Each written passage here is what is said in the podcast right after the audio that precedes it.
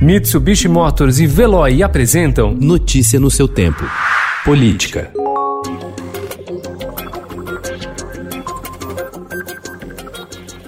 A América do Sul não é mais considerado uma área livre de conflitos. É o que diz a nova Política Nacional de Defesa, que será encaminhada ao Congresso na próxima semana. Numa atualização da diretriz preparada em 2016, o texto ao qual o Estadão teve acesso destaca a possibilidade de tensões e crises no continente que podem levar o Brasil a mobilizar esforços na garantia de interesses nacionais na Amazônia ou mesmo ajudar na solução de problemas regionais.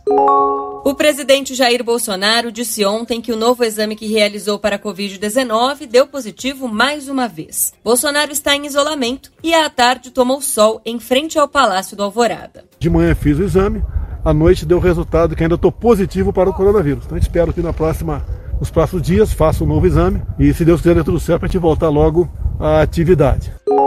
Em um gesto para apaziguar os ânimos, após dizer que o exército estava se associando a um genocídio ao se referir à crise sanitária instalada no país com a Covid-19, o ministro do Supremo Tribunal Federal, Gilmar Mendes, falou por telefone com o ministro interino da Saúde, o general Eduardo Pazuello. Na alegação feita anteontem, Pazuello disse que colocava à disposição todas as informações do enfrentamento da pandemia para que o magistrado pudesse formar uma opinião correta sobre a situação do país. O ministro Alexandre de Moraes, do Supremo Tribunal Federal, atendeu ao pedido da Polícia Federal e autorizou a corporação a ter acesso aos dados da investigação do Facebook, que retirou do ar uma rede de contas e perfis falsos ligada a integrantes do gabinete do presidente Jair Bolsonaro, a seus filhos, ao PSL e aliados.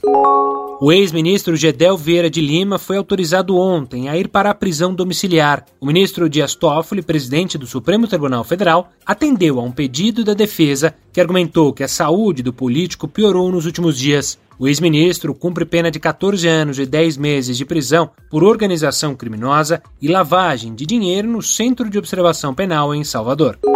O Tribunal Superior Eleitoral anunciou ontem que vai excluir a necessidade de identificação por biometria nas eleições municipais deste ano. A medida foi tomada após recomendação de infectologistas e técnicos que estão prestando consultoria para a corte sobre como organizar as eleições no meio da pandemia de Covid-19. Notícia no seu tempo. Oferecimento Mitsubishi Motors. Apoio Veloy. Fique em casa. Passe sem filas com o Veloy depois.